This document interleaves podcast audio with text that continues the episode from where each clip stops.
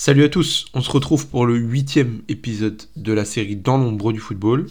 Avant de démarrer cet épisode, n'hésitez pas à vous abonner, que vous soyez sur Spotify ou Apple Podcast pour ne rien louper des prochains podcasts, tout simplement. Et suivez-nous sur la page Instagram de Foot Détail. On va pouvoir se plonger maintenant dans ce huitième épisode avec l'entraîneur des gardiens du centre de formation et de la Nationale 3 de Troyes, Wilfried Rastol. Donc tout d'abord, merci d'avoir répondu à notre invitation, Wilfried. Est-ce que vous pouvez vous présenter, s'il vous plaît? Alors rapidement, euh, je m'appelle Rastol Wilfried. Donc bon, tout le monde m'appelle Will dans le football, c'est plus court. Euh, voilà, j'ai un parcours de joueur assez classique. Hein. J'ai joué dans les équipes élites en jeune.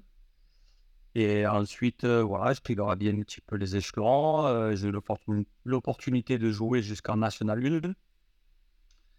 Et puis voilà, mon objectif c'était de, de, faire du mieux que je pouvais pendant ma carrière. Donc ça m'a permis d'évoluer pendant, pendant une quinzaine d'années euh, au niveau national, alors au national 1, 2 et 3. D'abord aussi côtoyer l'équipe de France de beach soccer, entre autres. Et puis, et puis en, en parallèle, euh, j'ai débuté ma carrière d'entraîneur de gardien euh, voilà, assez jeune, à l'âge de 27 ans. Euh, voilà, chez les jeunes tout d'abord parce que dans le club dans lequel j'étais, il n'y avait pas d'entraîneur de gardien. Et je trouvais ça un peu anormal que moi j'en bénéficie et pas les jeunes, alors que c'est peut-être pas qui en ont le plus besoin au départ pour apprendre les bases. Et puis après, ça a suivi son cours, tout doucement. j'ai mis entre parenthèses le football pour des raisons professionnelles. Et puis, puis comme ça arrive souvent, voilà, j'ai été rattrapé par le football, euh, euh, par un ancien coéquipier euh, qui était devenu vice-président d'un club de National 1 et qui cherchait un entraîneur de gardien. Donc il m'a sollicité, puis j'ai remis le pied dedans comme ça. après, j'ai passé 4 ans à l'Olympique de Marseille. Et puis, je viens d'arriver cette saison à l'Estac en tant que responsable du poids gardien de but. Donc, ce qui comprend tout ce qui est formation et, et, préfond aussi. Ok, une présentation très, très large, c'est bien. On a vu un petit peu euh, bah, toute l'étendue de votre carrière, que ce soit en tant que joueur euh, ou en tant qu'entraîneur. On va revenir plus précisément là-dessus. Euh, moi, je voulais vous demander d'abord, dans un premier temps, vous êtes fan de foot, j'imagine. C'est comme ça que vous êtes rentré dans le monde du foot tout d'abord, en tant que joueur? En tant que joueur, on va dire qu'à l'époque, parce que je suis plutôt jeune, on n'avait pas autant de, je ne vais pas dire de distraction, mais on n'avait pas autant de choses à disposition donc, euh, le football, c'était le sport co par excellence pour, euh, pour être avec ses potes. Et puis, euh, puis voilà, j'ai commencé jeune, parce que j'ai commencé à 5 ans, j'avais même pas l'âge de faire une licence. donc, j'ai commencé très tôt. et j'ai arrêté officiellement à 35, même si j'ai fait une pige à 38. Mais voilà, c'est 30 ans, 30 ans de vie dans le football en tant que joueur et, et avec une dizaine d'années pardon, en parallèle en tant et euh, tout ça, vous, vous, avez joué un peu dans le même coin? J'ai pas, j'ai pas en tête vos clubs. Est-ce que vous pouvez un petit peu les citer? J'ai joué principalement dans, dans, la région PACA parce que euh, voilà, on a, on a, une région qui était bien, bien achalandée au niveau des clubs. Euh, voilà, j'ai eu une expérience dans un club du Nord qui est, qui est Épinal, mais bon, je ne suis pas resté très longtemps parce que j'ai eu un petit peu des difficultés d'adaptation par rapport au temps et par rapport aux contraintes. Et puis en faisant le ratio entre ce que je gagnais là-bas et en, partant dans un club de national et puis, et puis en restant chez moi, finalement, c'était plus intéressant de rester euh, dans le sud. Ok. Et justement, vous parliez un petit peu de, de tout ce qui est aspect, bah, j'imagine, en, en, dessous financier aussi. Est-ce que euh, au niveau national 1, euh, en allant jusqu'au niveau national 1, on arrive à vivre du football justement? Ouais, il y a des clubs qui sont ambitieux, qui sont performants, qui peuvent proposer ben, soit des emplois au club, qui permettent euh, ben, à la fois de, de, lier, euh, j'allais dire, l'utile et l'agréable. Donc, on peut rendre service au club et puis, et puis être rémunéré en qualité d'éducateur plus joueur. voilà, après, c'est toujours la possibilité qu'ont les clubs en fonction de leur budget. Donc, moi, j'ai eu la chance de, de, jouer à une époque où on pouvait vivre sans problème, National 3, National 2. C'était correct pour l'époque. Euh, aujourd'hui, je ne sais pas si ça se fait encore, mais ça doit se faire parce qu'il y a beaucoup, y a beaucoup de clubs qui ont des, moyens, ils sont appuyés par des mairies. Euh, voilà, ça peut être aussi euh, la possibilité d'offrir un travail à un joueur. je sais qu'aujourd'hui, il y a pas mal de cursus qui permettent aux joueurs de salariés du club. Donc voilà, ça rend service au club et puis, et puis à la fois le joueur peut se permettre de faire que du foot. Ouais. Vous, vous aviez une autre activité à côté? Pendant votre période de jour? Ouais. À l'époque, je n'avais pas d'autre activité. j'ai commencé l'activité professionnelle aux alentours de 32 ans parce que je savais que voilà, le foot, ça allait s'arrêter, que j'avais pas l'ambition de devenir éducateur professionnel dans le football. Euh, j'avais plus l'ambition de développer euh, voilà, des entreprises. Et puis voilà, après, euh, après les choses ont fait que j'y suis revenu. Et justement, vous, à 32 ans, est-ce que vous pensiez déjà à, votre après-carrière? C'est à ce moment-là ou c'est venu avant? Non, c'est venu un petit peu avant. À l'âge de 30 ans, je commençais à y réfléchir. Euh, voilà, j'ai jamais été un mercenaire d'aller dans un club ou, euh, partir dans le nord ou ailleurs pour, euh, pour vivre du football. Voilà, j'avais certaines conditions. C'était de rester le plus possible proche de ma famille. Et, et puis voilà, j'avais eu mon premier enfant à 30 ans. Donc l'ambition, c'était plutôt d'assurer l'avenir de la pérennité de la famille plutôt que de continuer à jouer. D'accord. On va parler un petit peu de l'espace beach soccer si, si ça vous dérange pas.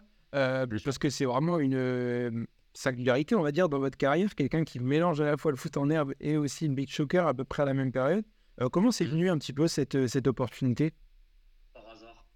C'est venu par hasard parce que voilà, il y avait un gardien international qui s'appelle Pascal Olmeta qui fêtait son jubilé à l'Olympique de Marseille au Stade Vélodrome. Et donc, il ne pouvait pas partir en tournoi. Euh, et par, et par un joueur avec qui j'ai joué, qui lui jouait au beach.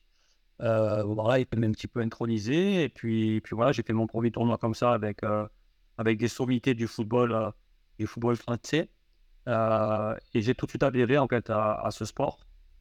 J'aurais été même prêt à, arrêter le football pour faire, pour faire que ça, hein, parce que je trouvais ça que c'était fun. Et puis pour un gardien de but, c'était très sollicité, qui est un petit peu le numéro 10. Euh, voilà, premier relanceur. Euh, je trouvais ce sport très fun. Euh, et, ça mettait beaucoup les gardiens d'avant, donc ça me plaisait. Et malheureusement, voilà, après, l'évolution a fait qu'en France, malheureusement, il n'y a pas eu le développement escompté, malgré qu'on ait été champion d'Europe en 2004 et champion du monde en 2005. voilà, il n'y a pas eu le développement escompté parce que voilà, la, la, place a été occupée par le futsal. Euh, qui avait un petit peu plus d'avenir dans le développement. Euh, voilà, c'est dommage, mais euh, voilà, c'est pour ça que j'ai arrêté en 2006 parce que je ne pouvais pas conjuguer les deux. Et puis voilà, à l'époque, mon club de foot classique, entre guillemets, c'était lui qui était rémunérateur et, pas le vice Oui, bien sûr.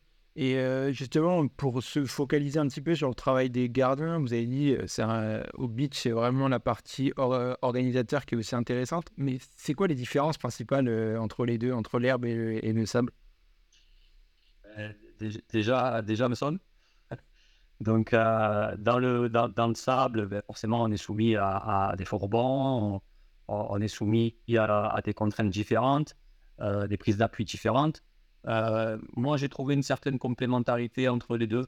Je pense que des, gardiens de but, euh, euh, entre guillemets, de football classique, peuvent parfois faire des séances dans le beach parce que ça développe autre chose. On va développer des réflexes, on, va développer aussi une certaine agilité technique parce que tout se joue en l'air. donc voilà, une maîtrise technique du jeu et du ballon. Donc je pense que c'est une bonne complémentarité. puis le sable a beaucoup été utilisé euh, aussi par les prépas physiques sur euh, la réathlétisation. Euh, parce que voilà, il n'y a, pas de, a pas de grosses blessures dans le sable. Les entorses, ça n'existe pas. les croisés, ça n'existe pas. C'est souvent que des coups. Et c'est pour ça que c'est intéressant. Ouais. Et justement, vous, vous, pensez que ça vous a servi quand même cette petite parenthèse beach ou, pour la suite ou pas? Bah, je, ne pense pas, honnêtement, je pense pas que ça m'ait servi dans le football classique à l'âge à l'âge à laquelle auquel j'ai commencé euh, le beach. Euh, par contre, je pense que pour de la maîtrise technique euh, sur des plus jeunes catégories, ça peut être intéressant. Puisqu'aujourd'hui, dans le football moderne, comme j'aime souvent le dire, un gardien de but aujourd'hui, c'est un joueur de champ qui a le droit d'utiliser les mains. Donc, donc plutôt, ils auront de la maîtrise technique avec les pieds, puis mieux ce sera. Ouais, parce qu'on peut, le gardien de but de beach joue beaucoup avec les pieds aussi. En fait, euh, une fois qu'il est, selon les stratégies euh, qu'on met en place, il est amené à jouer hors de sa surface et donc euh, au pied essentiellement.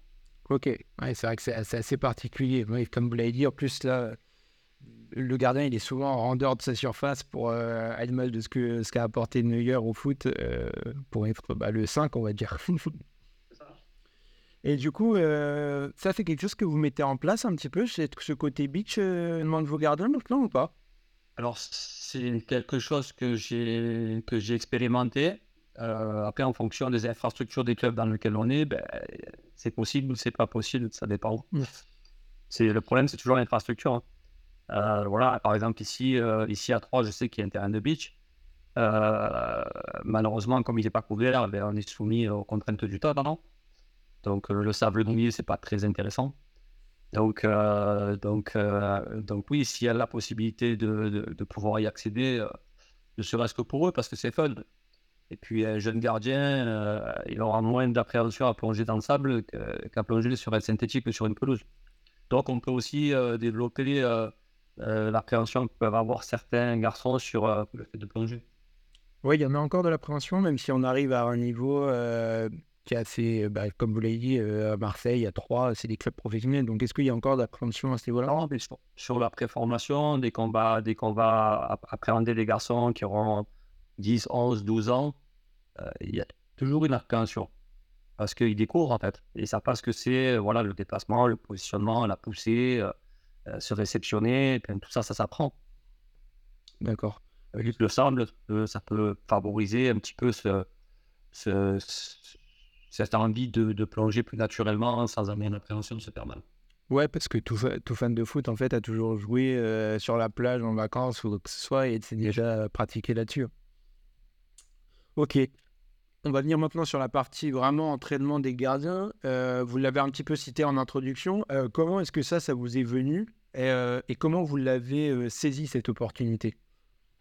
Ben en fait, c'était voilà, c'était par, souci de, d'égalité simplement. voilà, moi en étant gardien senior, je bénéficiais d'entraînements spécifiques. J'avais à l'époque trois entraînements spécifiques par semaine avec un entraîneur dédié. Et puis, je me suis rendu compte que finalement, sur les autres catégories, ça n'existait pas. Euh, donc, je me suis dit, euh, bon, finalement, euh, il n'y a pas d'entraîneur de gardien dédié. Donc, comment on apprend les bases aux gamins? Comment on les développe? Comment on les aide? S'il n'y a personne qui s'en occupe Si c'était juste mettre un gardien dans les buts et puis, puis débrouille-toi, je, je, peux comprendre qu'il y ait beaucoup de gamins qui disent Moi, j'ai pas envie de faire gardien en fait. Parce que déjà, on est à part on est seul. Euh, c'est un poste, euh, voilà, au même titre que les attaquants euh, qu'on appelle ingrats, parce que, parce que voilà, parce qu'on est le héros quand on fait l'arrêt à la dernière minute, et puis on, est le, le, vilain petit canard quand on fait des erreurs de main ou le ballon passe entre les jambes. Et ça, pour des gamins, c'est très dur à supporter. Donc, le fait d'avoir un entraînement dédié, ça, ça, permet aussi de développer la confiance en soi. Et vous sentiez un peu qu'il y avait cette tendance au fil des générations que ça se perdait justement un petit peu cette appétence pour le poste de gardien de but? Ça, ça dépend des générations. Ça peut dépendre des générations. Et bizarrement, ça dépend aussi des générations de gardiens qui sont au plus haut niveau.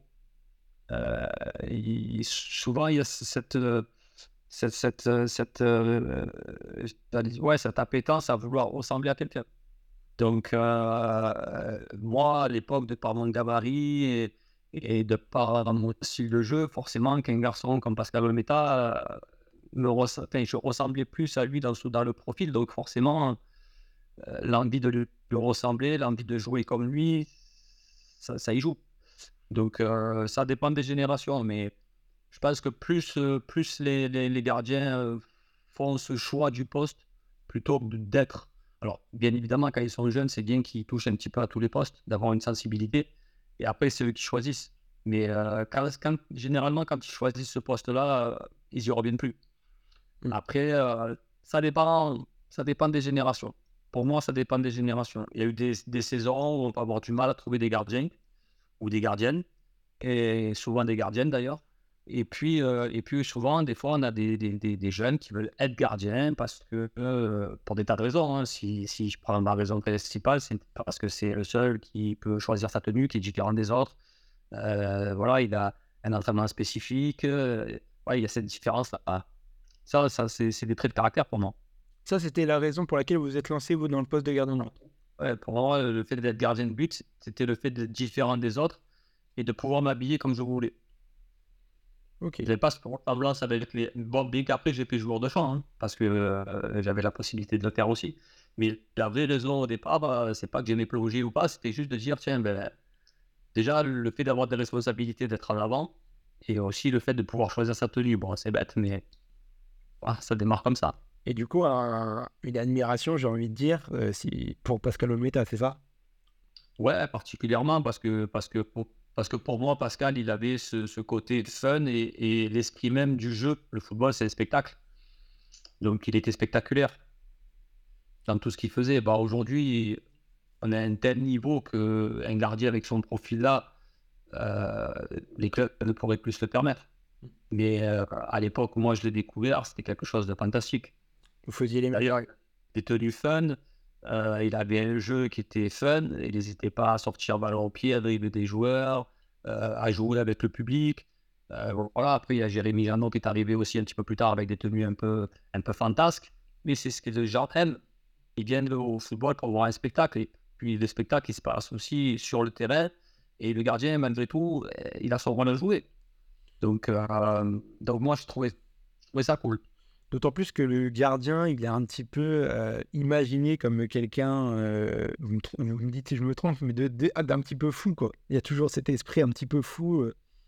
Le gardien, il est toujours, euh, voilà, il, il, met la tête là où on ne mettrait pas les pieds. Mais il faut, il faut avoir cette, cette, cette, part de folie contrôlée. Mais, mais bien sûr, il faut, il faut aimer ça. Il faut aimer, il faut aimer je pense qu'il faut aimer les responsabilités, euh, aimer se mettre en avant et puis assumer quand, euh, quand ça se passe moins bien. Mais je pense que c'est aussi une force de caractère.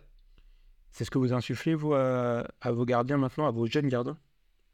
Moi, les jeunes gardiens, d'abord, euh, tout dépend des catégories. Moi, je vais accentuer beaucoup le travail sur la maîtrise de la gestuelle technique, le travail d'appui. Euh, et puis, au fur et à mesure qu'ils vont grandir en âge, euh, on, va, travailler les aspects mentaux, on va travailler les aspects motivationnels. Et puis après, on va s'adapter. La chance, la chance de l'entraîneur du gardien de but, c'est d'être un petit peu dans un microcosme euh, avec euh, 3-4 gardiens avec des personnalités différentes et c'est à lui à s'adapter aux personnalités de ces gardiens. On va pas parler de la même façon aux trois parce qu'ils ont trois personnalités différentes. Il y en a qui, vont avoir besoin d'être rassurés, il y en a qui vont avoir besoin qu'on leur rentre un petit peu dedans. Euh, c'est chacun, chacun a une personnalité différente et c'est là où la psychologie elle rentre en jeu euh, pour moi euh, dès le plus jeune âge.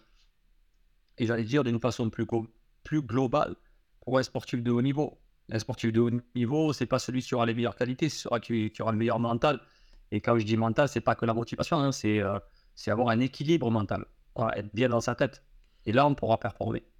On dit souvent d'ailleurs que, que les gardiens, euh, les trois gardiens, ont une relation un petit peu particulière. Euh, est-ce que c'est une légende ça ou est-ce que c'est véridique? Ça se crée. Ça se crée parce que, euh, parce que malheureusement, au même titre que les joueurs de champ, et là encore plus, on dit toujours, voilà, il y a 11 places à prendre, mais pour le gardien, il n'y en a qu'une en fait. Donc, euh, quand ils sont trois, ça veut dire que voilà, à partir d'un certain niveau, euh, il y en a un qui va être sur le banc et puis un qui va pas jouer ou qui va jouer sur, euh, sur une équipe intérieure. Euh, c'est comme ça, ça fait partie, la hiérarchie fait partie du jeu, la concurrence fait partie du jeu. Mais par contre, il y a quand même cette solidarité, cette unité qui fait qu'ils ils se tirent tous vers le haut en fait. Donc, à un moment donné, il y a un choix qui est fait. Euh, moi, j'insiste beaucoup sur le fait que, voilà, on n'est pas là avec euh, une guillotine à couper la tête au gardien chaque fois qu'il y a une erreur. L'erreur, elle fait partie du jeu. Il faut juste qu'à un moment donné, euh, il faut lui transmettre la confiance, un maximum. Et après, c'est une fois qu'il y a cette unité, cette compréhension et que et qu'il y a l'acceptation, parce qu'il y a toujours une part de, de déception, ce qui est normal. Mais généralement, il y a toujours, il y a toujours cette solidarité entre les gardiens. euh, façon, voilà, on- souvent on nous appelle la secte. Parce que euh, voilà, on est souvent entre nous et que et qu'il y a cette solidarité. Mais c'est ce que vous aimez vous aussi pour le coup, euh, avoir ce côté un peu différent. vois. Et ça fait partie de la différence dès le départ. On est toujours, voilà, toujours différent, à s'entraîner à part, à avoir un entraîneur à part, à avoir une relation à part. voilà, c'est ce qui fait une force. Donc, du coup, en fait, c'est comme si c'était une mini-équipe pour moi. Il n'y a pas d'individualité. Aucune, aucune individualité, aucun individualisme surtout. Euh, voilà, l'unité. Et comment vous la décrirez un peu cette relation avec vos gardiens aujourd'hui? Bah Là, pour moi, on est en début de saison, donc on se découvre un peu.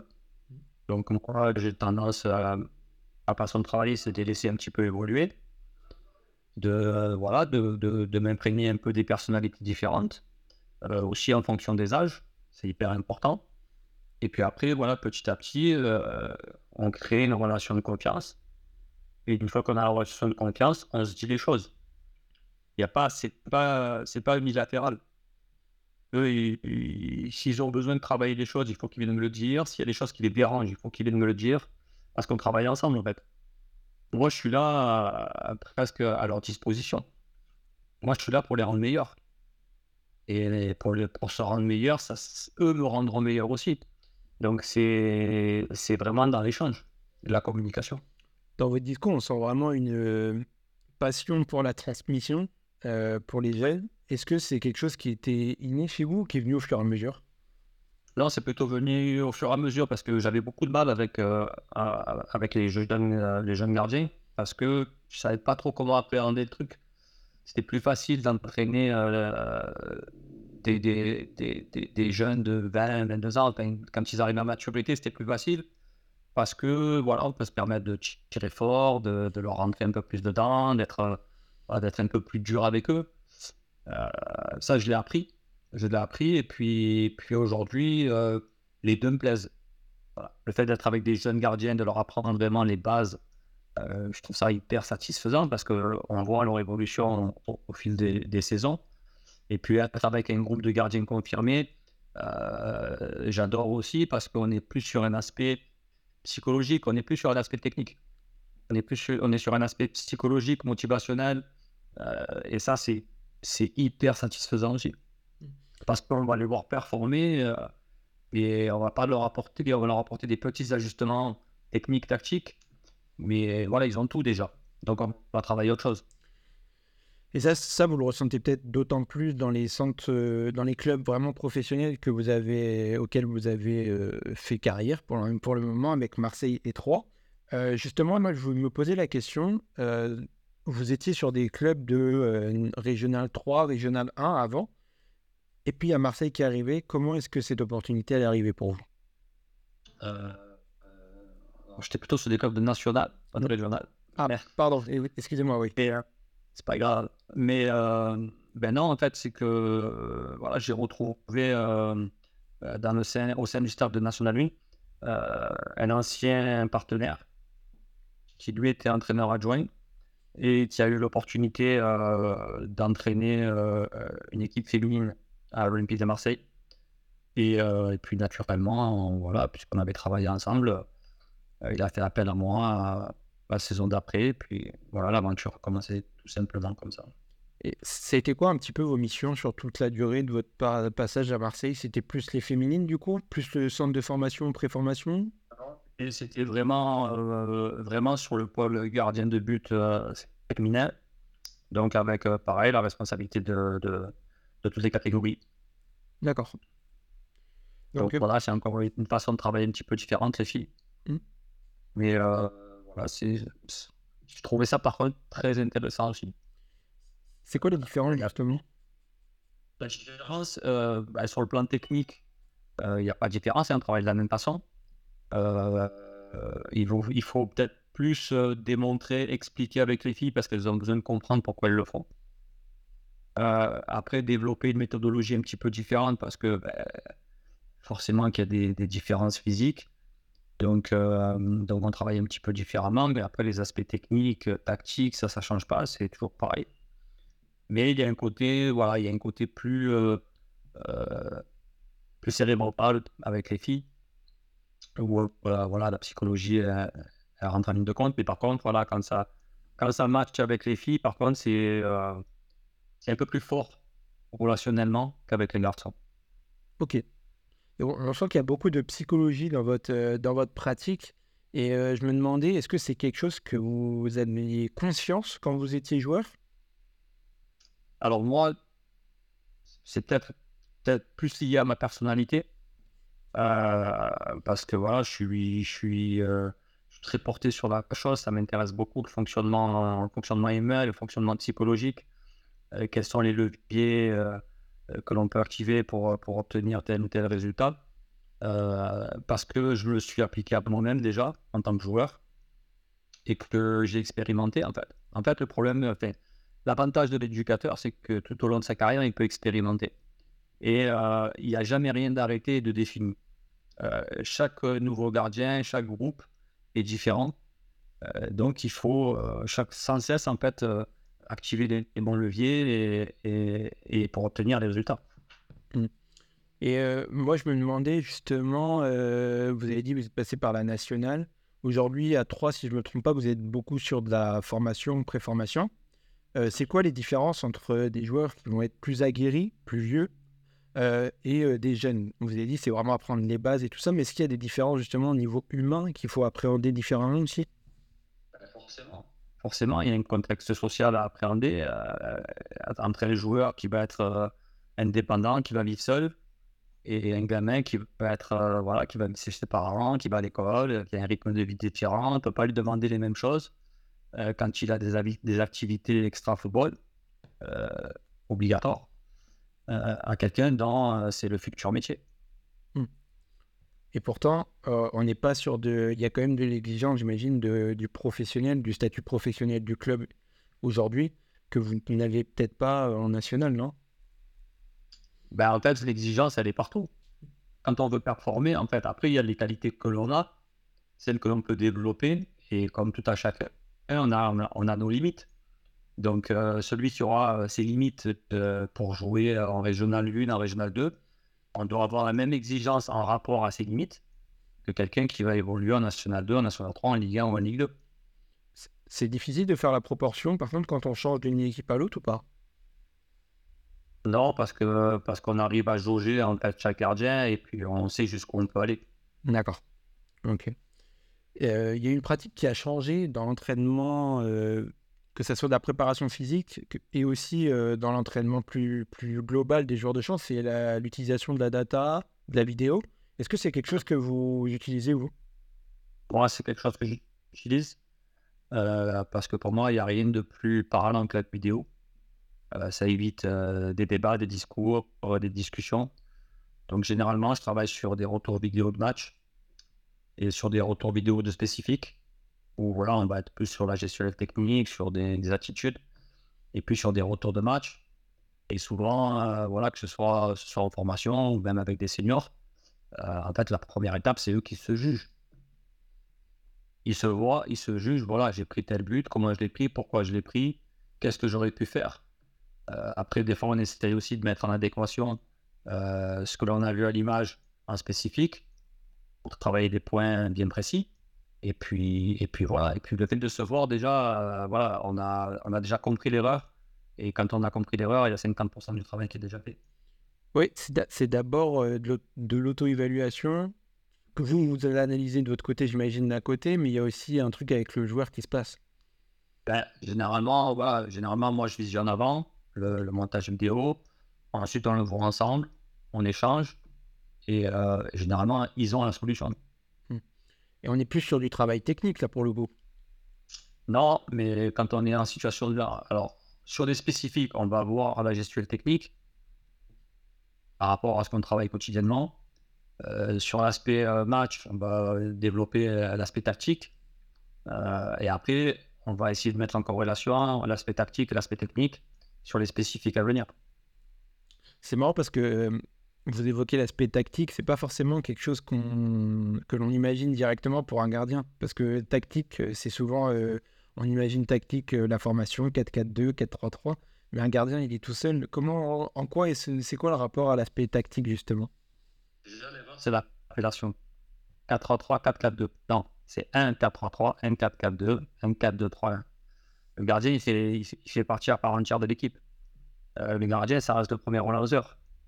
Euh, donc, en fonction un peu du projet de l'entraîneur, euh, il a un rôle à jouer, que ce soit sur les relances, que ce soit sur euh, la gestion des ballons longs, que ce soit sur voilà, le fait de jouer, de faire le, troisième défenseur pour permettre aux latéraux de jouer un peu plus haut, et donc ça fait une personne supplémentaire.